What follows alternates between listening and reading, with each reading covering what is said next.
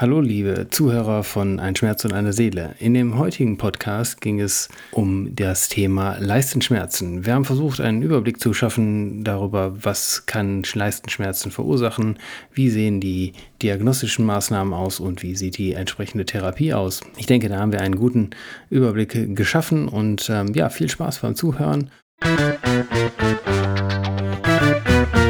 Bonjour zu Ein Schmerz und eine Seele, dem chirurgisch-orthopädischen Podcast mit Jochen Vöge und Thomas Garn aus dem Le Quartier Central in Düsseldorf.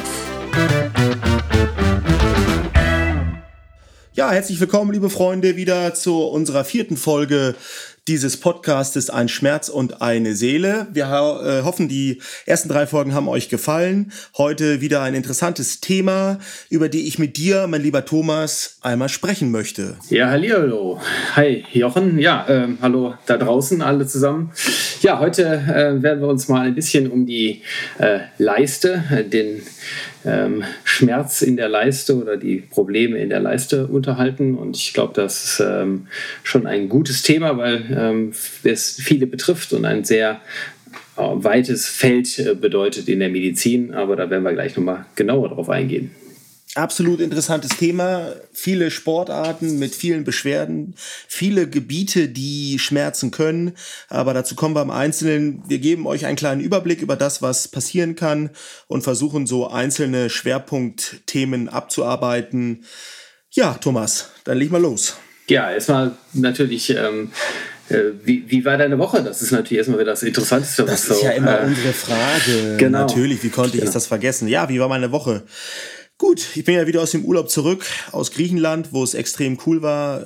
Ich glaube auch gerade zur richtigen Zeit nach Hause gekommen. Leider sind ja viele Waldbrände da und es ist jetzt richtig heiß geworden. Als wir da waren, waren es nur so 33 Grad. Das war echt angenehm. Aber schöner Urlaub und äh, jetzt am Wochenende war ich in meiner Lieblingsstadt außer Düsseldorf in Hamburg und äh, habe da meinem Sohn beim Fußballspielen zugeguckt und mein Patenkind getroffen und meine Schwester. Ja, und das war super. Wir waren da mit der ganzen Elternschaft von Borussia Mönchengladbach und haben gegen den HSV und St. Pauli gespielt. Und gewonnen. Haben auch gewonnen, ja, haben gewonnen. 6-0 gegen den HSV und 4-2 gegen St. Pauli. Und das war ein sehr erfolgreiches Wochenende für die Jungs, glaube ich. Und auch ein sehr schönes Wochenende auch für die Elternschaft, die ja auch immer so ein bisschen was auf sich nehmen muss bei solchen langen Fahrten. Aber es hat echt viel Spaß gemacht. Ja, und jetzt hat die Woche ganz gut wieder angefangen. Sprechstunde gestern und heute war, war sehr gut. Ja, und jetzt äh, geht's los und ab übermorgen dann ja leider alleine. Ja, genau. Dann äh, darf ich mich mal verabschieden für ein paar Tage in den Urlaub, in den Wohlverdienten, würde ich jetzt nochmal betonen. ein paar Tage. ähm. so drei, vier. Drei, vier Tage, ganz genau. Genau.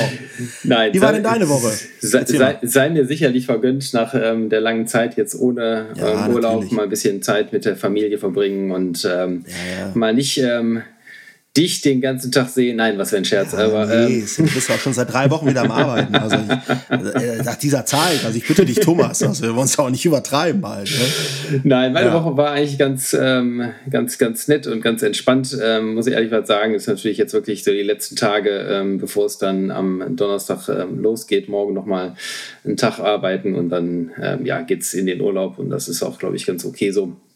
Ansonsten gab es jetzt äh, nichts Besonderes. Man muss natürlich immer gucken, dass man seinen Papierkram und alles, was so administrativ zu machen ist, dann erledigt hat, äh, wenn man in den Urlaub geht, damit da für den Kollegen auch nicht zu viel liegen bleibt. Das ähm, ist ja, natürlich ähm, Ehrensache, so würde ich es jetzt mal bezeichnen.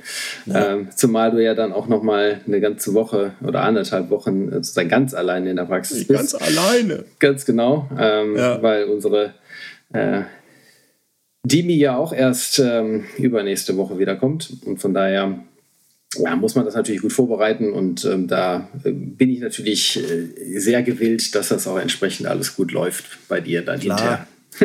Das wird alles klappen.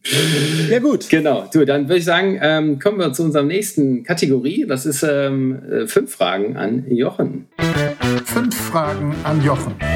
Mhm. So, da fangen wir erstmal an. Also, Thema ist natürlich die Leiste. Das ist unser Thema heute und von daher ähm, gibt es natürlich auch fünf Fragen zum Thema der Leiste. Und ähm, ja, ich äh, fange mal an, sagen wir mal, ähm, nenn mir doch einfach mal fünf Gründe für einen Leistenschmerz.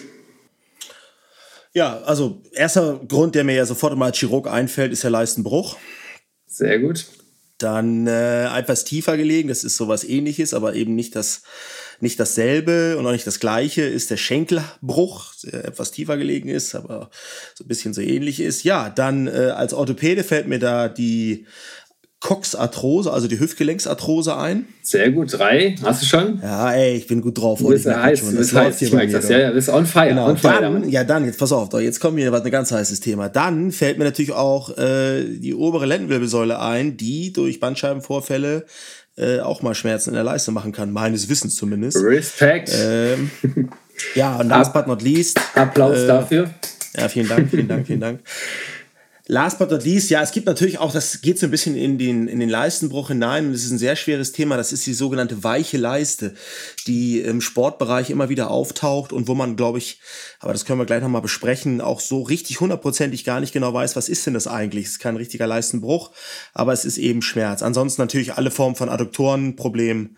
Ja, aber das sehr waren gut. ja schon fünf. Ich sehr bin ja schon Mensch, hier. Ey, du bist, bist schon drüber übers Ziel hinausgeschossen, so kennen wir dich, ne? Also. sehr gut. Dann kommen wir zur zweiten Frage. Hast du eigentlich schon ähm, teilweise beantwortet, welche Form der Leistenbrüche gibt es denn?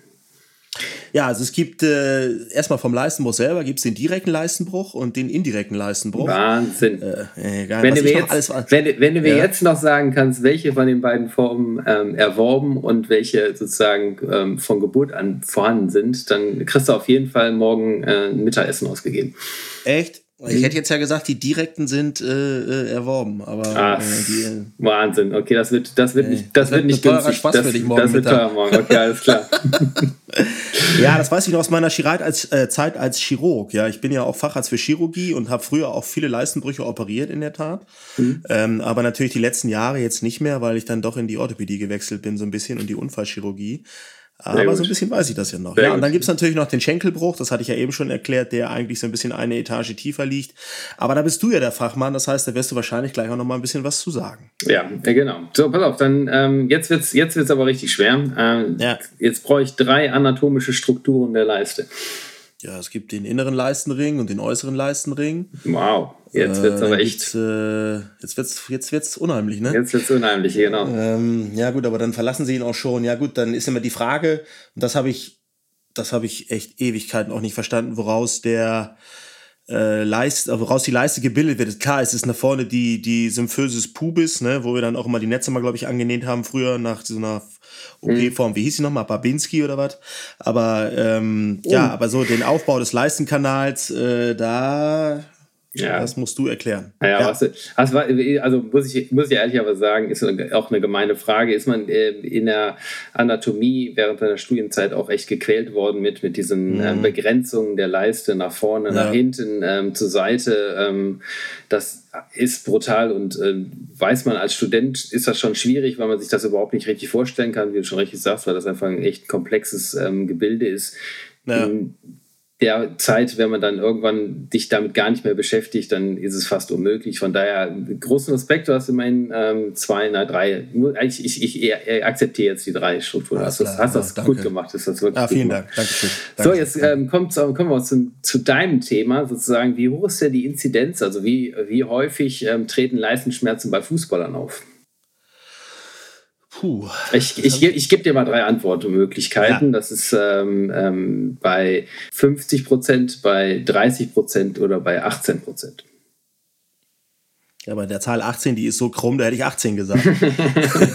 hätte ja auch sein können, dass ich die aus glatt ausführe. Nein, 18 Prozent ist richtig. Sehr gut. Ja. So, jetzt hast du schon mal. Die alte Multiple-Choice-Regel, äh, äh, die sofort greift. Ja, wenn du so eine Antwort siehst, dann weißt du direkt, oha, das ist, das, das, das bricht back. aus aus den Antworten, da, das kann nur richtig oder falsch sein. Welcome ja. back zum Studium, sage ich da nur. Ja, genau. Ja, Schwarze Reihe.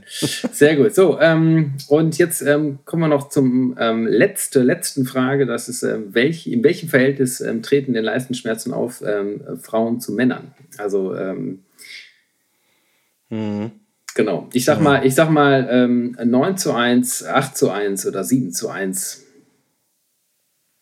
Also mehr Frauen als Männer. Nee, Männer. Zu Frauen. Ich wollte gerade sagen, eigentlich, weil ich, mhm. weil ich das Frauen zu Männern und dann 9 ja, zu 1. Ich hätte auch gedacht, Männer mehr. Mhm. Ja, 7 zu 1 hätte ich. Ja, ist 9 zu 1, definitiv. Echt? Ist wirklich ähm, ähm, Schmerzen in der Leiste bei Frauen ist mhm. ähm, deutlich, deutlich Selten. weniger vorhanden. Ähm, und ähm, das liegt sicherlich auch an den Strukturen, die da durchziehen oder auch nicht ähm, durchziehen ja. oder die da vorhanden sind. aber da kommen wir gleich auch noch mal ein bisschen zu. So, ja, ja nicht schlecht. Respekt, Herr Vögel. Für so einen alten Orthopäden ähm, gar nicht so doof, wa? Genau, also musst, musst du deine Approbation oder deinen Facharzt für Chirurgie doch noch nicht zurückgeben. Das ist ah, ähm, zumindest ermutigend, ja. Ähm, ja, sehr schön. Genau, lässt, lässt hoffen. Ähm, ja. Genau, auf eine längere Zusammenarbeit in Zukunft. Ah, toll, das freue freu ich mich. sehr gut. Ähm, ja, also ähm, dann kommen wir jetzt einfach, steigen wir mal so ein bisschen in das Thema ein. Äh, wir haben ja schon mhm. gesagt, Leistenschmerzen, eines der häufigsten äh, Dinge, die Leistenschmerzen verursachen, sind natürlich ist der Leistenbruch. das ist ganz klar. Ähm, der Leistenbruch ist halt natürlich nichts, ähm, ist ein bisschen irreführend in der ähm, Bezeichnung, weil man sagen muss, da bricht natürlich nichts, sondern es ist, nee, äh, sind. Da bricht was durch höchstens. Ja, es sind halt äh, Schwachstellen in der Bauchwand, die dann am Ende des Tages dazu führen, dass ähm, ähm die sich erweitern und dann Strukturen aus dem Inneren sich nach außen drücken können. Und das kann halt Schmerzen und, und Probleme bereiten, kann auch manchmal komplett ja. symptomlos sein. Ähm, und ähm, das sind so die Dinge, die so ein Leistenbruch ausmacht. Meistens ähm, ist es auch nicht so, dass es ein, ein Akutereignis ist. Also es gibt manche, die dann berichten, sie haben dann irgendwie was gehoben oder gehustet und dann kam da plöpp irgendwie so eine Vorwölbung rein, das, ähm, raus. Das ist dann ähm, so eins der Symptome, dass man sieht, dass da irgendwie so ein, so ein Knubbel, so eine Art Tennisball in der Leiste sich nach außen drückt. Ähm, ja. Das ist ähm, meistens so, dass das zwar gibt es halt dieses Ereignis, wann es da richtig nach außen sich drückt, aber das äh, Problem ist im Prinzip schon weit vorher entstanden und ein schleichender Prozess, der dann ähm, häufig als Grundlage dann äh, ähm, Bindegewebssynthesestörungen hat, wo dann einfach das Bindegewebe schwach wird und dann dieser, dieser Bruch entsteht oder diese Hernie im, im Englischen oder im, im, im Fachchinesischen heißt das Ganze Hernie. Ähm, und von daher, ja, das ist dann sozusagen dann das, was da passiert. Ähm, Beschwerden und äh, diese, diese Beule, ähm, die treten dann halt hauptsächlich bei Belastung auf und ähm, seltener, dass ähm, Leute auch wirklich Ruheschmerzen haben, muss man sagen. Ja, also ich kann da ja mal, ohne jetzt dem Ganzen vorweggreifen zu wollen, ich hatte mal einen Leistenbruch und zwar als Kind mit vier Jahren. Ja. Und ähm, das weiß ich noch wie heute, weil äh, da kommen wir sicherlich gleich auch noch zu. Äh, ich weiß das noch ganz genau. Wir waren im, ich war im Kindergarten und äh, plötzlich tut das so weh und äh, ich hatte echt richtig Schmerzen und bin, musste abgeholt werden und bin dann mit meiner Mutter zum Kinderarzt und der hat mich untersucht und der hat und das ist ein großer Fehler, den ich nur allen jungen Assistenzärzten immer wieder ans Herz legen kann, dass sie das nicht machen. Der hat die Hose nicht richtig runtergezogen. Warum auch immer. Ob aus Scham oder, oder was auch immer oder aus Faulheit. Und hat sich meine Leiste eigentlich gar nicht richtig angeguckt und hat gesagt, okay, der Junge hat einen Magen-Darm-Infekt äh, gehen Sie mal wieder nach Hause. Und mir ging es, ey Thomas, das, also das sind so Dinge, man weiß ja nicht so viel von seiner Kindheit, also mehr. ja. Aber das weiß ich noch, da weiß ich noch jede Minute von, von dieser Zeit. Das hat so unfassbar wehgetan. Und dann kam mein Vater nach Hause, der als Kind das Gleiche hatte. Und der hat sofort die Hose runtergemacht und die Beule gesehen und ich hatte einen eingeklemmten Leistenbruch. Oh je, und okay. da können wir gleich noch was dazu sagen. Und bin dann mit äh, Pauken und Trompeten damals nach Rotenburg ins Krankenhaus. Ich komme ja aus dem Norden, da nach Rotenburg mhm. ins Krankenhaus gekommen. Und bin, also es war echt fünf vor zwölf. Mhm. Äh, also Leistenbruch, Ne, aber da haben wir schon die erste Komplikation genannt, aber genau. die habe ich am eigenen Leibe erfahren. Aber erzähl mal. Ja, aber was ist ja zum Glück, also zum Glück ist es nicht so, dass ähm, jeder Leistenbruch immer sofort äh, so fulminant und so symptomatisch wird. Meistens ist nee. es so, dass die Leute dann irgendwie ähm, entweder diese Beule sehen oder alternativ so ein leichtes Ziehen bei, bei Belastung bemerken. Ja. Dass das so richtig massiv wehtut, ähm, ist schon eher die Ausnahme und ähm, dass das dann direkt einklemmt. Einklemmt bedeutet nichts anderes als dass ähm, das, was sich nach außen drückt, ähm, einfach hängen äh, bleibt und, und richtig, mhm. richtig ähm, ähm, fest wird. Das kann man sich ähm, irgendwie so vorstellen, dass man zum Beispiel, wenn man einen, seine, seine Hand ähm, klein macht und durch ein Loch schiebt und dann eine Faust macht und man versucht, das wieder rauszuziehen. Das funktioniert halt nicht.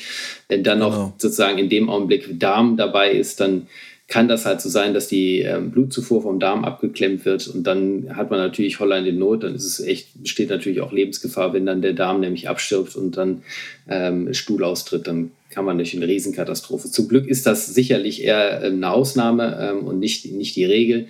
Aber klar, ähm, die, die, der erste Fehler der, oder der, groß, der, der erste Fehler, der damals wahrscheinlich passiert ist, ist, dass er einfach nicht richtig untersucht hat. Denn ähm, so ein Leistenbruch ist meistens eine rein klinische äh, Diagnose, meistens nicht unbedingt mit einer Bildgebung zu befestigen oder man ja. muss keine Bildgebung großartig machen, außer ähm, Ultraschall. Das ist ähm, meistens sehr hilfreich ähm, um das dann nochmal sozusagen zu verifizieren.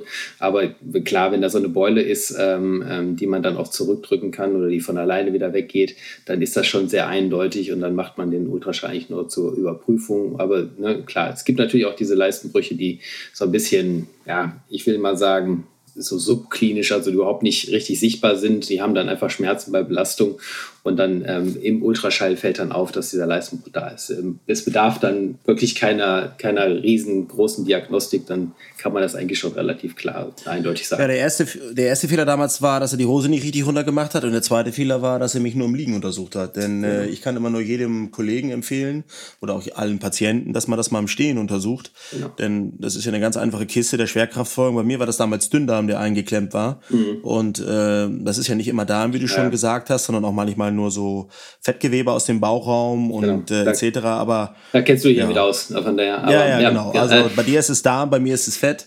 Äh, aber das macht ja nichts. Äh. Nein, also. Ähm, nee, aber das ist halt eben auch klar. so eine Sache, dass man das im Stehen häufig besser sieht als im Liegen. Ne? Genau, das ist, ist, ist wirklich so. Und das ist äh, manchmal so, dass man die auch äh, im, im, im, nur im Stehen sehen kann oder auch nur mhm. im Stehen ähm, im Ultraschall überhaupt sieht. Ähm, das ist schon manchmal faszinierend. Ja. Deswegen, also die Primäruntersuchung findet eigentlich immer im Stehen statt. Ähm, und ähm, ja, dann gibt es diesen Klassiker, ähm, husten Sie doch mal. Ähm, das ist einfach nur, um zu gucken, wenn man den, wenn man hustet, dann erhöht sich der Druck im Bauchraum und dann drückt sich manchmal etwas raus und das kann man tasten. Das ist ein sogenannter positiver Hustenanprall. Mhm. Das ist halt eins der Zeichen, die dann, die man da untersucht.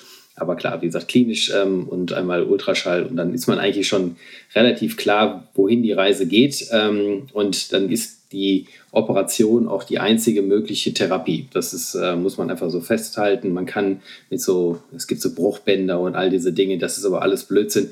Funktioniert auch in den wenigsten Fällen effektiv und von daher die Operation ist dann eigentlich so die einzige Möglichkeit. Genau, ich glaube, das ist die erstmal die absolut entscheidende Message, dass man also, dass ein Leistenbruch von alleine nie wieder weggeht. Genau. Und auch wenn man es nicht wahrhaben will und auch wenn es gerade nicht passt, weil ich irgendwie einen super Geschäftstermin habe oder was auch immer, oder wenn es halt, natürlich ist immer eine Operation, was, worauf man keine Lust hat. Auch ich hätte jetzt keine Lust, wenn mir jetzt jemand morgen, wenn ich jetzt morgen feststellen würde, ich habe einen Leistenbruch, würde ich auch denken, oh Mann, wann lasse ich denn das mal machen? Aber irgendwann muss es gemacht werden, sonst passiert, wenn man wirklich Pech hat, das, was bei mir im Kindesalter passiert ist. Und dann ist es eben schlecht, weil dann passiert es, wenn man Pech hat, eben irgendwo im Dschungel, so ungefähr, ja. Äh, wenn man gerade irgendwo im Urlaub ist, wo dann eben die medizinische Versorgung vielleicht nicht so optimal ist. Also das muss man wirklich nochmal sagen. Das gilt im Übrigen auch für Nabelbrüche, aber das ist jetzt nicht das Thema. Genau, also ja. ähm, nochmal auch da, wie gesagt, nicht, nicht zu viel Panik bekommen, wenn man sowas hat. Das ist nicht so, dass man jetzt dann direkt umgehend auf den OP-Tisch landet, sondern da hat man durchaus Nein. Zeit. Ähm, ähm, dass das wirklich einklemmt, ist eine Seltenheit, ist eine Rarität, ist ein, eine gefürchtete Komplikation, keine Frage. Aber es ist zum Glück die Ausnahme und nicht die Regel. Und von daher ist das so, dass die Patienten, die zu uns in die Praxis kommen und dann ähm, operiert werden, dass wir das in Ruhe planen können und dass man da schon gucken muss. Also natürlich immer abhängig von der Klinik. Wenn jemand sehr, mhm. sehr schmerz- oder Beschwerde geplagt ist, weil ihm das einfach ordentlich wehtut, weil er halt körperlich arbeitet, dann sollte man schon gucken. Und dann gucken wir auch, dass das ähm, frühzeitig und ja. zeitnah operiert wird. Heißt dann innerhalb von ein, zwei Wochen.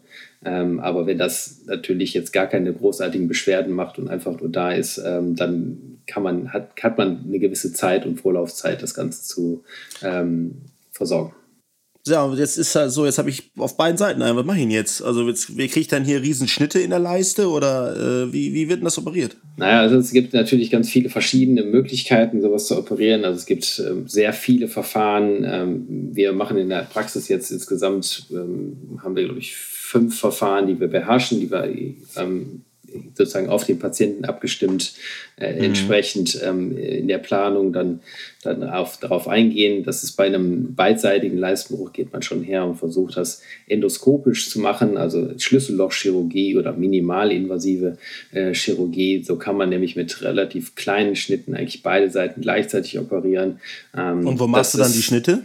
Das ist im Prinzip ein Schnitt unterhalb vom Nabel und dann findet zwischen dem Nabel und dem Schambein noch ein weiterer Schnitt statt. Das ist die Technik, die, die ich ähm, in den meisten Fällen anwende. Manchmal ja. braucht man noch einen Schnitt an der Seite, aber das ist ähm, eher selten der Fall, sodass man mit zwei Schnitten da einfach extrem gut hinkommt und natürlich ähm, auch ein tolles ähm, Ergebnis dann am Ende des Tages, äh, dass man im Prinzip beide Seiten mit, mit, mit diesen zwei kleinen Schnitten ähm, versorgt bekommt. Ähm, cool. Das ist dann allerdings auch immer mit einem ähm, Netz verbunden, das heißt, man muss schon ein Kunststoffnetz einbringen, ähm, was dann da platziert wird, weil das ähm, nahttechnisch nicht funktioniert. Und man muss auch ehrlicherweise sagen, das ist auch ein Verfahren, was man eher dann ähm, für Leute, nicht unbedingt für jemanden, der unter 18 ist, ähm, verwendet, sondern eher für, für äh, Leute, die dann halt drüber sind, wo dann wirklich die Bindegewebsschwäche das Problem ist und nicht der angeborene Leistenbruch, ähm, mhm. der dann einfach eine andere Entstehung hat und den man dann schon eher offen operiert, wo man dann halt nur eine Naht macht und keine äh, Fremdkörper primär einbringen würde. Und die Netze, die bleiben dann drin oder lösen sich die auf mit der Zeit oder teils, teils? Oder Na, da gibt's, auch da gibt es natürlich extrem viele verschiedene ähm, Netze und Anbieter. Ähm, wir verwenden eigentlich meistens ein Netz, was zum Teil ähm, vorhanden bleibt, zum Teil ähm, aufgenommen wird und dann im Prinzip so eine stabile Narbenplatte bildet und das Ganze dann gut verschließt. Aber ich habe mal gehört, wenn so der Vorteil bei so einem Netz ist ja, äh, so war das damals zumindest so, dass man zumindest körperlich schneller wieder fit ist. Das heißt also, früher war das dann so, du bist ja am Leistenbruch operiert worden, was heißt früher, ist es glaube ich immer noch so und darfst dann erstmal sechs Wochen oder wie lange nicht schwer heben. Das ist ja immer so die, das, was viele Leute auch denken und wissen, okay, ich bin am Leistenbruch operiert und dann darf ich erstmal nicht schwer heben. Aber wenn ich jetzt einen Job habe zum Beispiel und ich muss schwer heben und ich muss, kann nicht so ewig fehlen, was würdest du dann empfehlen? Machst du dann mit Netz endoskopisch? Also, dann würde man man das mit Netz endoskopisch machen. In dem Fall hat man eigentlich so im Prinzip nach Abschluss der Wundheilung, nach zwei Wochen ist äh, die voll belastbar. Also die Mhm. Das, das, das Gewebe und die, das Netz selber ist eigentlich auch schon vorher be, äh, belastbar, aber klar, man muss natürlich sagen, das ist, auch wenn es minimalinvasiv ist, ist eine etwas größere Wundfläche, die im Inneren entsteht und die muss natürlich schon ein bisschen erstmal verheilen. Das sind äh, 14 Tage und dann können die aber auch äh, inklusive Leistungssport, äh, Gewicht heben und, und allen schwerkörperlichen Arbeiten alles wieder machen. Bei den offenen Verfahren ist das ein bisschen anders. Also das ähm, kann man zwar dann ambulant machen, also diese ähm, endoskopischen Verfahren würde man ist halt fast ausschließlich oder nur in der Klinik machbar mit einem ja. mindestens einer Nacht ähm, stationärem Aufenthalt. Bei den ambulanten Verfahren würde man dann offen her, ähm, ein offenes Verfahren ähm, nehmen. Und da ist es so, dass man dadurch, dass man durch die Bauchschichten von vorne durch muss äh, und die auch wieder hinter alle nähen muss, hat man doch schon äh, vier Wochen, die man Pause machen sollte. Äh, in der Zeit ja. wäre dann natürlich jemand, der, weiß ich, ein Lagerarbeiter, der schwer heben muss, der krankgeschrieben ist, sei denn, der kann da irgendwelche anderen Tätigkeiten machen, ähm, administrativ, ein bisschen am Büro, im Büro, ein bisschen am Rechner irgendwas machen. Stapler fahren. Ja, oder auch das, das äh, würde dann natürlich auch schon nach zwei Wochen Problem oder zehn Tagen ja. problemlos wieder gehen. Aber ja, da sind wir immer so ein bisschen individuell. Da ist natürlich jeder Patient anders, jeder Jack ist anders ja. sozusagen. Ähm, und ich habe auch schon Patienten gehabt, die nach einer offenen ähm, OP am nächsten Tag wieder im Büro gesessen haben und gearbeitet haben. Also das ist, ähm, ja, das hatten wir auch schon das mal. Das ist mal erstaunlich, wie schnell das geht. Ne? Ja, ja. Also, das, das hat man schon mal, dass, ähm, dass ähm, Schmerz ja ein individuelles Erleben ist und von daher kann ja. man da jetzt nicht. Ähm, Erlebnis. Das ist ein Erlebnis. individuelles Erlebnis, genau. ja, genau. Also ich, ich glaube, ähm, jetzt mit dem Leistenbruch, wir können natürlich, wir werden wahrscheinlich irgendwann nochmal eine, eine Folge machen, wo wir wirklich nur über Leistenbrüche sprechen, aber das ist ja, sicher. Ich denke auch, das reicht erstmal ähm, zu dem Thema, weil wir genau. noch andere Themen besprechen müssen, so ein bisschen, genau. also zumindest anreißen sollten. Ganz, ganz genau. Äh, aber das ist das erstmal zum Thema Leistenbruch. Ja, sehr interessant. Dann, dann habe ich hier als nächstes auf der Liste mal die Beschwerden im Hüftgelenk. Da kannst du sicherlich ein bisschen was zu sagen, ähm, was da meistens wehtut und ähm, wie die Schmerzen sind und vor allen Dingen, wann die auftreten dann. Ja. Also man muss hier ein bisschen unterscheiden da äh, vom Alter des Patienten. Also wir gehen jetzt mal erstmal vom älteren Patienten aus, also sagen wir mal so äh, ja 60 plus. Äh, in der Regel ist es so, dass die Menschen morgendlich, wenn sie aus dem Bett aufstehen, Leistenschmerzen haben, der dann so in den vorderen Oberschenkel abstrahlt, aber auch in das Gesäß abstrahlen kann. Und dann berichten die Patienten, ja, das ist so ein Schmerz, ich stehe dann auf und dann laufe ich so ein paar Meter, also der sogenannte Anlaufschmerz, und dann geht's mir besser. Und äh, mein Schwiegervater hatte das zum Beispiel äh, auch eine Zeit lang und dann ist ganz interessant, ich habe auch mit anderen Leuten gesprochen, zum Beispiel Skifahrer, die geübte Skiläufer sind, der, der, der konnte dann immer nur eine Kurve fahren. Also er konnte dann immer äh, so zum, zum, zum Hang hin, war immer ein bisschen schmerzhaft und ansonsten ging es halt immer. Und das liegt, das liegt dann daran, dass äh, die, die Innendrehung des Hüftgelenkes als erstes eingeschränkt ist. Das heißt also, wenn wir dann die Hüfte untersuchen, dann sehen wir, okay, nach außen können sie die Hüfte noch ganz gut drehen. Beugen und Strecken geht meistens auch ganz gut und als erstes eingeschränkt ist die Innendrehung. Mhm. Ja, und dann äh, ist natürlich bei uns der erste Schritt, dass wir ein Röntgenbild machen äh, vom Hüftgelenk und dann eben die Diagnose Hüftgelenksarthrose äh, äh ausschließen wollen oder eben auch bestätigen wollen. Und äh, das ist also eine, eine Form, also eine diagnostische Möglichkeit.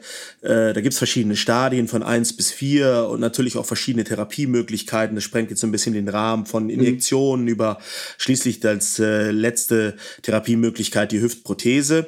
Die übrigens, das wollte ich noch ganz kurz sagen, die meisten Patienten äh, zu lange hinauszögern. Also das ist unsere meine Erfahrung. Ich operiere ja keine Hüften mehr, äh, aber es ist einfach so, dass ähm, die Patienten und das ist im Bekanntenkreis auch häufig zu sehen gewesen, aus Angst vor einem Krankenhauskeim oder was auch immer, äh, dann einfach zu lange mit Schmerzen rumlaufen. Und gerade bei der Hüfte ist das so, wenn da die Prothese dann eingebaut ist, ist es eigentlich in neun von zehn Fällen so, dass die Leute sagen, boah, hätte ich das mal eher machen lassen. Also das ist nochmal so ein kleiner Tipp, auch unsere Eltern, unsere vielleicht etwas älteren Hörer, äh, wartet nicht zu lange. Äh, das ist also dann die Arthrose. Ja, genau. Also ja, es ist natürlich schon so, dass, die, dass es sehr angstbehaftet ist und dass diese, ja. diese ähm, ähm, Geschichte so ist, dass die Leute einfach Schiss haben, dass sie bei der Operation, dass es irgendwie hinterher noch schlechter ist, als es vorher ja. schon war. Und dann warten die und warten die und warten die, dann verkürzt sich alles. Ähm, ja, die ganze, ja. ganze Biomechanik ähm, gerät aus den Fugen und das dann hinterher wieder aufzuarbeiten, ist halt extrem schwierig. Ähm, und da sind meistens so viele Begleiterkrankungen und Begleitprobleme entstanden, die dann genau. einfach das so limitieren, dass die, das gute Ergebnis der Hüfte dann zunichte gemacht wird dadurch. So ist es. Und wenn das dann jemand operiert, der das auch wirklich häufig macht, denn das ist äh, auch natürlich ganz entscheidend und äh, da kann ich das nur unterstützen mit den Mindestmengen, auch wenn ich das früher kritisch gesehen habe. Aber es ist einfach so, wenn du was häufig machst, machst du es auch gut. Und wenn du was halt selten machst, machst du häufiger Fehler. Das ist ja ganz normal. Das heißt, wenn man sich da eine gute Klinik aussucht, eine orthopädische Fachklinik, die das eben häufig operiert und eine große Expertise hat, dann wird das auch in den meisten Fällen gut. Und da muss man da auch keine Angst vor haben. Ja, genau. Das kann ich, also das denke ich, muss man auch den Leuten mit, äh, den Patienten mit auf den Weg geben. Ja. Ja, und dann haben wir natürlich noch den jüngeren Patienten, den sportlichen Patienten, der ähm, über Hüftgelenksbeschwerden klagt. Manchmal auch so ein Schnappen in der Hüfte. Äh, das wird dann auch manchmal ganz eindrucksvoll demonstriert. Das hat mhm. meistens äh, zwei Ursachen. Und zwar, es gibt äh, beim Hüftgelenk wie bei allen Gelenken selber die sogenannten Gelenklippen oder auch Labrum genannt. Und diese Gelenklippen, die können manchmal so ein bisschen einklemmen oder überlappen. Das kann dann mal so ein Schnappgeräusch machen. Und dann gibt es noch das ist jetzt schwer zu erklären, so, man nennt das Impingement an der Hüfte, da gibt es zwei Arten von Impingement, das sogenannte Cam- und Pinzer-Impingement, das ist jetzt recht kompliziert, das sind anatomische Strukturen in der Hüfte, wo es zu einem Anschlagen des Schenkelhals, also des Oberschenkels, an die Hüfte kommt. Und dadurch bilden sich so knöcherne Verbreiterungen, was man eben auch im Röntgen und aber auch in der Kernspintomographie dann ganz gut erkennen kann. Und diese Patientinnen und Patienten, die profitieren dann von einer sogenannten Hüftgelenksarthroskopie. Man kann auch mittlerweile ein Hüftgelenk arthroskopieren. Äh, auch das machen spezialisierte Kollegen. Wir machen also das nicht bei uns. Für, für unsere Nichtmediziner heißt eine Spiegelung des Gelenks. Eine Spiegelung äh, des Hüftgelenkes, genau. Genau. Ja. Auch durch kleine Schnitte, so wie man das am Kniegelenk äh, schon mal gehört hat, wahrscheinlich, oder auch an der Schulter. Man kann das am Sprunggelenk, Ellbogen. Man kann nicht mittlerweile fast alle Gelenke, Handgelenk äh, über diese Spiegelungsmethoden versorgen. Und das Hüftgelenk ist so ein bisschen ja, mit das letzte Gelenk, sag ich mal fast, das da jetzt aktuell dazugekommen ist vor einigen Jahren. Und äh, wenn da die Indikation stimmt, also wenn, wenn die Ursache für die Beschwerden gut rausgefunden wird, dann ist das eine gute Möglichkeit. Und als letztes noch, Gerade bei Läufern tritt der Schmerz häufig so ein bisschen auch an der Seite auf. Da tastet man bei sich dann vielleicht auch mal eine Beule, das ist der sogenannte Trochanter oder der äußere Rollhügel im Deutschen. Der und da setzen, genau, und da sitzen, sitzen viele ähm, Muskeln an, viele Gesäßmuskeln, die beispielsweise beim Joggen benutzt werden, beim Laufen benutzt werden, einfach ganz normal das Bein anheben und wieder strecken beim Treppenlaufen. Und wenn ich da weil ich ermüdet bin, mit dem Becken etwas abkippe oder weil meine Fußstellung nicht ganz optimal ist, kommt es in diesem Bereich zu Überspannungen und dann kommt es da zu einer Schleimbeutelentzündung. Und das ist eher ein Druckschmerz an der Außenseite des Hüftgelenkes, der so ein bisschen zum Gesäß hinzieht. Das hat dann mit Arthrose meistens gar nichts zu tun, sondern das ist eine Schleimbeutelentzündung. Das kann man sehr gut durch Training der Abduktoren, also der Abspreizmuskeln des Hüftgelenkes trainieren und äh, wenn es nun gar nicht mehr geht, dann machen wir in dem Fall auch mal das, was wir sonst nicht so gerne machen, nämlich da eine Kortisonspritze hinsetzen, die bei einer einmaligen Anwendung dann einen ganz guten Erfolg hat. Genau, da hat man dann auch mit, mit Kühlen oder mit ein bisschen ähm, äh, antientzündlichen Therapien wie Ibuprofen, Diclofenac oder so auch ganz guten Erfolg. Meistens äh, ja. relativ schnell. Ähm, die reagieren da, glaube ich, ganz gut drauf. Ne? Ja, das ist das Gelenk. So. Genau, ja, dann haben wir das Hüftgelenk. Dann ähm, habe ich hier ähm, das Becken stehen. Da haben wir natürlich auch ähm, diverse Dinge, die da Beschwerden machen können. Da fangen wir sozusagen einfach mal an mit ähm, einer sogenannten Schambeinastentzündung. Da ähm, schönen Gruß an Mario Götze und, und Marco Reus, die da häufig und viel Probleme mit hatten, teilweise auch ähm, echt fast ein mhm. Jahr mit außer Fecht gesetzt werden ziemlich hartnäckig, ziemlich gemein. Die haben dann ähm, auch Leistenschmerzen, aber das ist dann schon so, dass sie ähm, einen relativ klaren Schmerz, einen Druckschmerz haben im Bereich des Schambeinastes auf der linken oder rechten Seite. Ähm, die Schmerzen treten vor allen Dingen natürlich bei Belastung auf, gerade bei äh, Start, Stopp und, und ähm, Richtungswechselbewegungen. Mhm. Ähm, da, da, ist einfach, äh, das tut dann richtig weh. Ist eine klinische Diagnose, ist eine Diagnose, die man dann meistens noch mittels eines MRTs einfach nochmal versucht zu sichern. Und ähm, die Therapie ist einfach wirklich Ruhe, ähm, konservativ, ein bisschen vielleicht ein bisschen Physiotherapie, auch da wieder antientzündliche Therapien mit Ibuprofen, mit lokaler Kühlung und, und eventuell auch mal ähm, pflanzlichen Maßnahmen wie Retterspitz oder ähm, ähm, ja, ich sage Annika-Salbe oder ähnlichen Dingen. Ähm, ja, aber vor allen Dingen natürlich Ruhe und ähm, Geduld vor allen Dingen. Das ist etwas, was ziemlich gemein, weil es ziemlich lange äh, andauert. Und gerade die, die es betrifft, sind dann diejenigen, die ganz gerne sich bewegen und viel bewegen und viel Sport machen wollen. Und ähm, die dann zu zügeln, ist, glaube ich, das ähm, Schwierigste an der ganzen Therapie. Ja, extrem unangenehm. Also wir hatten da vor einiger Zeit mal beim DFB im Rahmen der Fortbildung Fußballmedizin einen Kollegen, ich glaube aus Finnland kam der, der darauf spezialisiert ist, mir fällt jetzt der Name nicht ein, der sehr eindrucksvolle MRT-Bilder gesehen hat. Man sieht das auch im Ultraschall immer ganz gut, aber im MRT sieht man dann doch, richtig die Entzündung am Schambeinast. Das leuchtet richtig hell in dieser Untersuchung.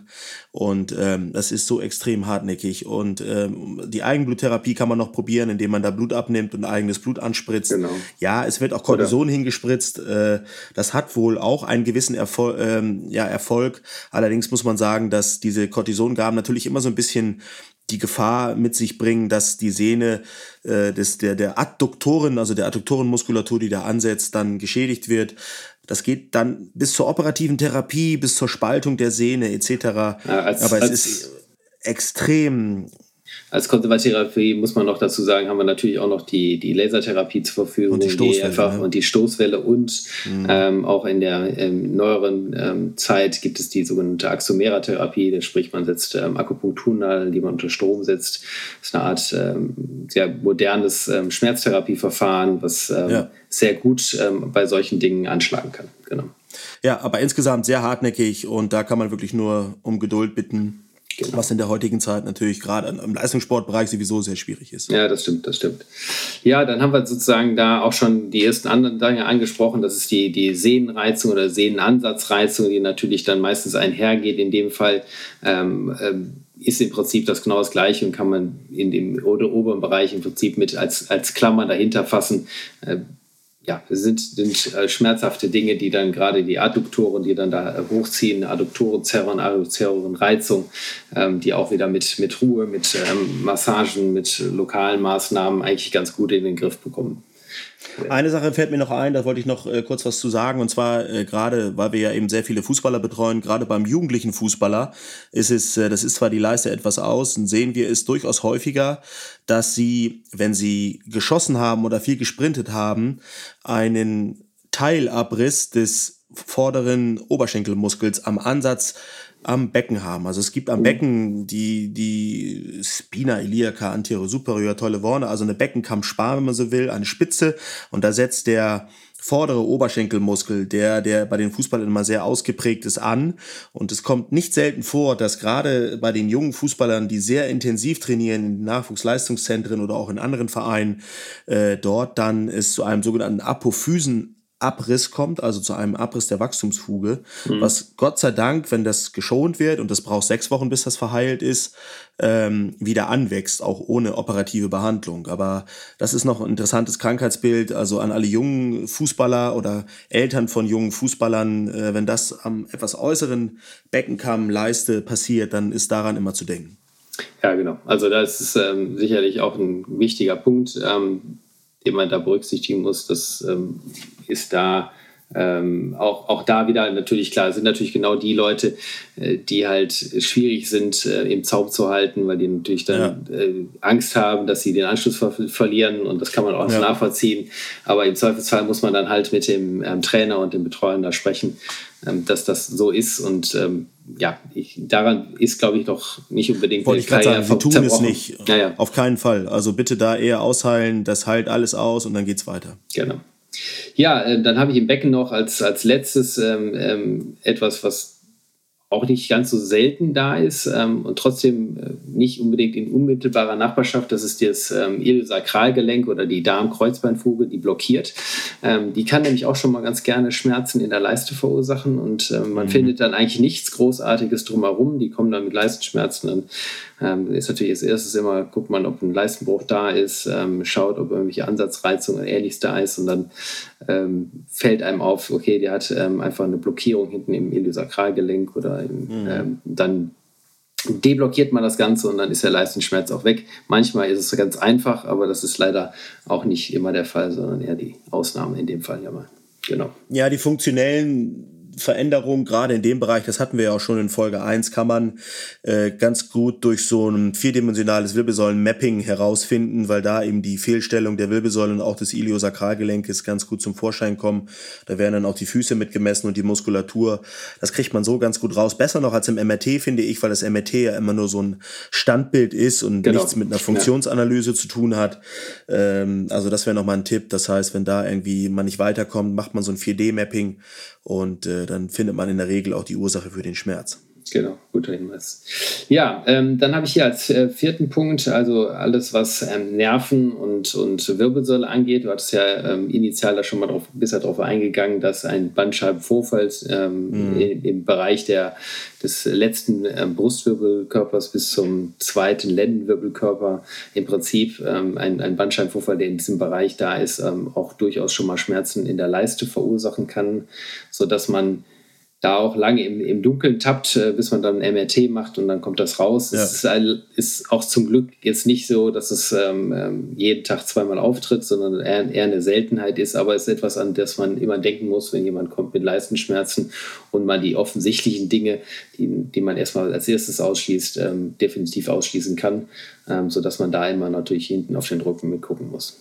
Genau. Ja, ich finde, man merkt jetzt auch schon so langsam, dass es doch eine Vielzahl von, ich hatte ja das am Anfang auch schon gesagt, eine Vielzahl von Möglichkeiten gibt, die den Leistenschmerz auslösen kann. Und dass es eben nicht immer so einfach ist, da die richtige Ursache zu finden und dass es eben leider manchmal eben auch nur mit dem Ausschlussverfahren geht. Und äh, ja, dass es eben auch so ein bisschen Erfahrung braucht und äh, ein genaues Zuhören, wann und wie der Patient die Beschwerden schildert, um daraus dann die richtigen Schlüsse äh, zu ziehen. Ne? Genau, und dann halt die, die, die gute körperliche Untersuchung, ähm, Anamnese und Untersuchung, sie werden durch nichts ersetzt, das muss man am Ende des ja. Tages mal sagen. Ähm, alles, was man damit ähm, rausfindet, äh, ist schon mal auf jeden Fall Gold wert und von daher, ja. Auf jeden Fall. Da muss man schon, schon, schon den Fokus primär erstmal drauflegen. Und ähm, damit sind wir wieder so ähnlich wie bei, dem, bei, der, bei der zweiten Folge, wo wir darüber gesprochen haben, wo die Patienten kommen, ich habe Leistenschmerzen, ich brauche ein MRT. Nein, erstmal mhm. gucken wir mal, was überhaupt los ist und dann schauen wir weiter. Vor ja. allem erst die Diagnose und dann die Therapie. Ne? Das ist ein Leitspruch, der genau. wurde mir im Studium immer eingeprügelt. Genau. Äh, und das ist immer noch wahr. Also bevor ich nicht weiß, was der Patient überhaupt hat, äh, macht es auch keinen Sinn, ins Blaue zu therapieren, weil ich kann ja, ich operiere ja keine Leiste oder schneide die auf, wenn ich nicht sicher bin, der hat einen Leistenbruch und dann hoch, war doch der Bandscheibenvorfall. De definitiv. Naja. Und, und dann sind wir wieder bei deinem Thema als, als, als Kind, keine Diagnose durch die Hose. Ne? Also da, ja, ähm, genau. auch das äh, gehört dazu, dass die Leute dann auch mal die Hosen fallen lassen. Ja, ja. Ähm, was Nerven angeht, es gibt ähm, äh, noch so eine Geschichte, die natürlich da unten haben wir im Prinzip drei Nerven, ähm, die die Leiste ähm, versorgen oder die da entlangziehen, die sehr einen individuellen Verlauf haben. Und die können auch durchaus schon mal durch zum Beispiel zu enge Jeans oder ähnliche Dinge ähm, komprimiert und ähm, werden und dann geschädigt werden. Und dann macht das Schmerzen in der Leiste. Auch das ist immer noch eine Option, der sogenannte Jeansnerv, ähm, der da durch, wie gesagt, wirklich zu enge Jeans ähm, zu, einer, zu einer Verletzung oder zu einer Schädigung ähm, führt und ähm, dann auch Schmerzen macht. In dem Fall wäre dann halt die äh, Nervenleitgeschwindigkeitsmessung, die der Neurologe macht, ähm, der ähm, wäre dann der Hinweis, wie, das, wie man dann auf die, die, die Diagnose kommt. Daher kommt das, Mensch. Ich wundere mich schon nach dem Griechenlandurlaub. Was ist denn los, Jochen? Wieso zieht denn das da immer so? Mensch, jetzt sag ich ja, Mensch. danke. Ja. Er muss ja doch mal zum ja. Neurologen. Ja, auf jeden Fall, ich glaube auch. Oder abnehmen, das ist die andere Alternative. Enge Jeans, das genau. könnte ja eine Ursache sein, jetzt da nach dem ganzen leckeren Essen oder doch, oder doch wieder die, die, die, die ähm, Jogginghose anziehen, würde ich sagen. Ja, das, das steht mir auch gut, aber ich war heute ja schon wieder schwimmen, von daher, also ich arbeite dran. Sensationell, sensationell. Ja. Heute beim Schwimmen war aber nicht Greenpeace dann da und dann hinterher und hat die versucht. Hat mich wieder, rausgezogen. Ja, genau, und hatte ich mit, mit Wasser übergossen dann bis nee, es waren so ein paar Japaner mit Harpunen am Rand, das war ein bisschen anders, aber ansonsten man muss aufpassen hier sehr in Düsseldorf. Gut, sehr gut, sehr gut. Gut ich ja. habe dann als letzten Punkt für die Leistenproblematik, ähm, wie gesagt, wahrscheinlich gibt es noch, ähm, oder es gibt wahrscheinlich auch noch ganz viele äh, kleine Kolibris, das sind ähm, Dinge, die dann ganz selten auftreten, aber ja. die Urologie ist natürlich nochmal ein, ein, ein Feld, was äh, in dem Bereich äh, sicherlich eine ähm, einen hohen Stellenwert hat, denn wenn man zum Beispiel, also bei, bei gerade bei den Herren der Schöpfung, bei einer Nebenhodenentzündung oder einer Samenstrangentzündung kann es natürlich auch zu Schmerzen in dem Leistenbereich kommen. Das sind dann meistens sehr ziehende Schmerzen und wenn man dann ähm, am Hoden selber drückt oder den Hoden an dem Hoden zieht, ähm, dann ist das sehr schmerzhaft und das ist dann immer schon ein guter Hinweis darauf und dann würde man nochmal einen Ultraschall machen und dann entsprechende urologische Vorstellung ähm, veranlassen, damit das genauer ja, abgeklärt wird. Ähm, genau, da werden wir jetzt nicht weiter darauf eingehen, was man jetzt therapeutisch macht. Meistens wahrscheinlich nee, Antibiotikagabe, aber das, ähm, so, das sollen die ähm, Kollegen aus der Urologie sich ähm, genau, entsprechend ähm, auf die Fahnen schreiben. Allerdings stelle ich mir das auch extrem unangenehm vor. Aber gut, das ist jetzt hier nicht das Thema. Nee, nicht unser Thema, ja. Genau. Ja, ähm, das war sozusagen im Prinzip das, was ich mir so notiert hatte. Ähm, ich weiß nicht, ob du jetzt noch irgendwo noch was, ob ich noch was vergessen habe, kann natürlich mal sein. Ich, äh, Nein, so kurz, ich denke, kurz die Keypoints, äh, ja genau, bist du vielleicht nicht mehr ganz so auf der Höhe.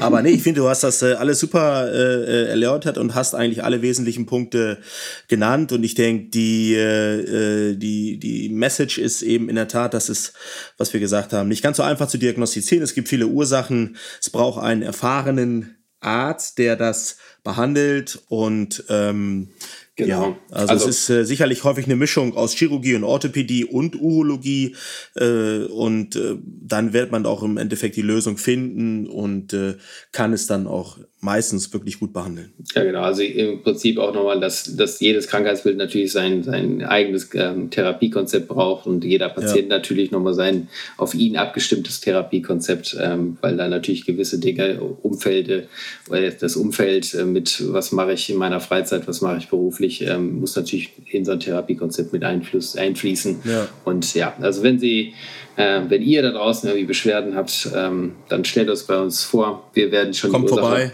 rausfinden und werden euch dann weiterhelfen. So würde ich es jetzt mal einfach ähm, bezeichnen, so würde ich das sagen. Genau. Ja. Ja, Gut. Ähm, Jochen, das war ähm, die vierte Folge, würde ich jetzt mal sagen. Ich hoffe, der HK aus dem OP-Zentrum hat jetzt nicht zu viele Striche machen müssen. da ist beiden. er wieder. Ja, ja ich glaube, genau. einige hat er, einige wird er machen können. Ja, ja, er genau. wird auch einige aus Rachsucht machen, habe ich mir gedacht, wahrscheinlich. Aber wahrscheinlich, äh, genau. Aber ich, ich finde, das sollten wir jetzt so als Running Gag jetzt einbringen, ja, genau. den Herrn K aus dem OPZ. Auch schöne ähm, Grüße an Herrn K. Genau. Ganz genau. Schönen Gruß nochmal in diesem Sinne. Und ähm, ja, euch da draußen erstmal ähm, hoffe ich, äh, dass es gefallen hat, ähm, dass ihr ähm, ein paar Infos mit nach Hause genommen habt, die euch weiterhelfen. Und ähm, ja, wenn ihr Fragen habt, fragt uns. Ähm, wenn es euch gefallen hat, gebt uns gerne fünf Sterne. Ähm, und dann sage ich einfach mal bis zum nächsten Mal. Beziehungsweise ähm, eine kurze Frage an dich noch. Ähm, beim nächsten Mal bist du ja wieder mit der Themensuche dran. Ja. Hast du schon dir was überlegt? Äh, kommen da die Selbstverständlich. Special, die Specials? Nächstes Mal gibt es ein Special. Das ah, ich noch ich nicht. Bin begeistert. Äh, ja, bin begeistert. es gibt eine Spe ja, ich, ich, ich, weiß, worum es geht. Also das äh, wird, ja. wird spannend. Ich will jetzt mal sagen, sagen ähm, das lohnt sich auf jeden Fall. Damit haben wir schon mal unseren ersten Cliffhanger geschaffen. Da bin ich jetzt mal ja, echt gespannt. Mal genau, also, uns nicht zu. Es ist, es ist eben eine kleine Anekdote aus meiner Klinikzeit hier in Düsseldorf und in so einer Großstadt. Gibt es doch immer mal wieder so ganz interessante Fälle und einen wollte ich euch mal vorstellen. Verraten, nicht zu viel verraten. Genau, nein, nein, mehr, mehr erzähle ich nicht. Äh, aber äh, ihr dürft gespannt sein. Alles klar. Gut, Gut. dann ähm, leg dich wieder hin und ähm, ja. schönen Abend. Du bist ähm, ja morgen dann nochmal äh, und dann ja, leider. bist nicht los erstmal, ne? ja, Sinne. endlich. ciao, also, ciao. Mach's gut, gut, bis dann. ciao. ciao. Vielen Dank, dass Sie hier zugehört haben. Für mehr Informationen abonnieren Sie doch den Newsletter unter newsletter.vögeundgarn.de. Vöge und Garn ein Wort und Vöge mit OE nochmal. Newsletter.vögeundgarn.de oder folgen Sie uns auf Instagram.